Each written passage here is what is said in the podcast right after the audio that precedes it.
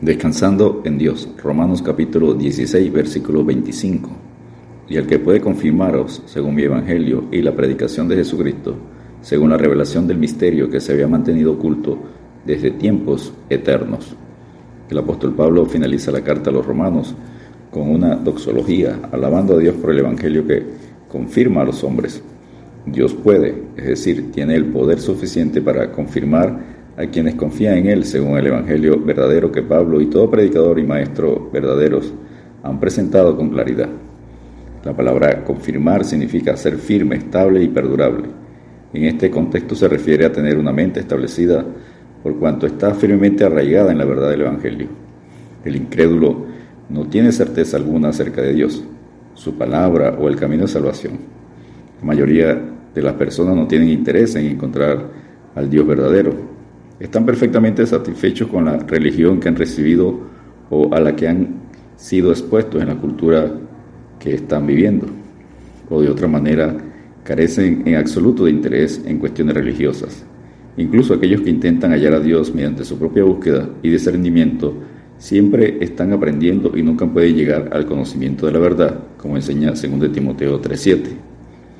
Punto número uno, el Evangelio que nos confirma, Romanos 16, versículo 25, parte A.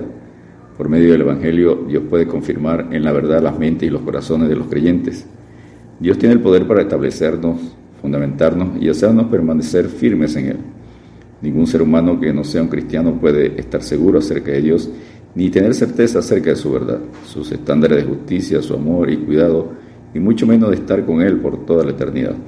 Solo las personas que han tenido una conversión genuina pueden decir junto a Pablo con toda firmeza y veracidad, yo sé a quién he creído y estoy seguro que es poderoso para guardar mi depósito para aquel día, según 2 Timoteo 1.12.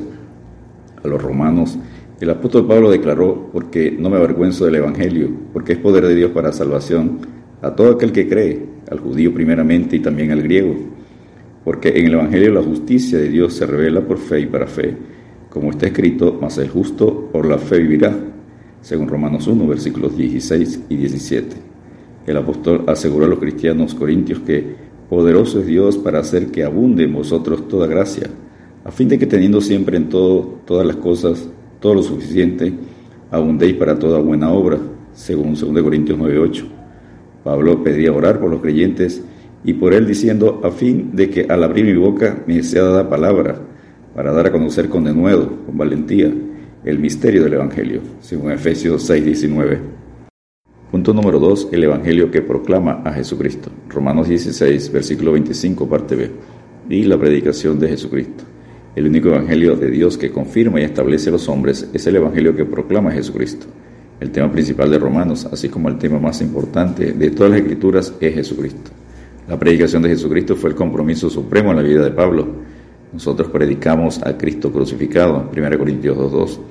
Dijo, para los judíos ciertamente tropezadero y para los gentiles locura, mas para los llamados, así judíos como griegos, Cristo poder de Dios, sabiduría de Dios, según 1 Corintios 1, versículos 23 y 24. En su segunda carta a la iglesia de Corinto, el apóstol Pablo testificó, porque no nos predicamos a nosotros mismos, sino a Jesucristo como Señor, porque Dios que mandó que de las tinieblas resplandeciese la luz, es el que resplandeció en nuestros corazones para iluminación del conocimiento de la gloria de Dios en la faz de Jesucristo, según 2 Corintios 4, versículos 5 y 6. Explica el apóstol, la fe es por el oír y el oír por la palabra de Dios en Romanos 10, 17. En la segunda sesión de Romanos, Romanos 3, 21 a Romanos 8, 39, el apóstol describe casi todas las bendiciones que el Evangelio trae a la vida de aquellos que pertenecen a Jesucristo y son confirmados por Él. Alguna de estas bendiciones es que somos justificados gratuitamente por su gracia, mediante la redención que es en Cristo Jesús, según Romanos 3:24. Será contada justicia a nuestro favor a los que creemos en el que levantó de los muertos a Jesús, Señor nuestro, según Romanos 4:24. Y tenemos paz para con Dios por medio de nuestro Señor Jesucristo, según Romanos 5:1. Punto número 3. El Evangelio que revela el misterio de Dios. Romanos capítulo 16, versículo 25 en su parte C y versículo 26. El Evangelio que nos confirma y que proclama Jesucristo también revela el misterio que se ha mantenido oculto desde tiempos eternos.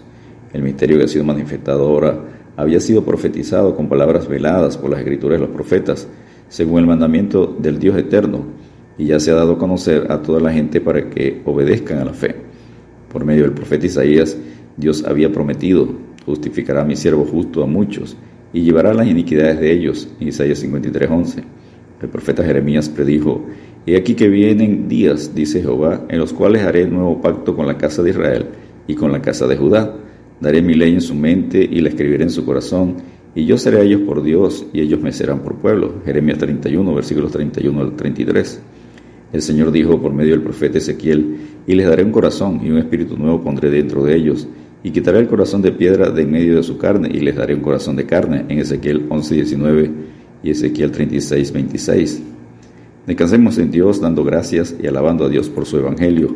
Al único y sabio Dios, sea gloria mediante Jesucristo para siempre. Amén. Según Romanos 16, 27. Dios te bendiga y te guarde.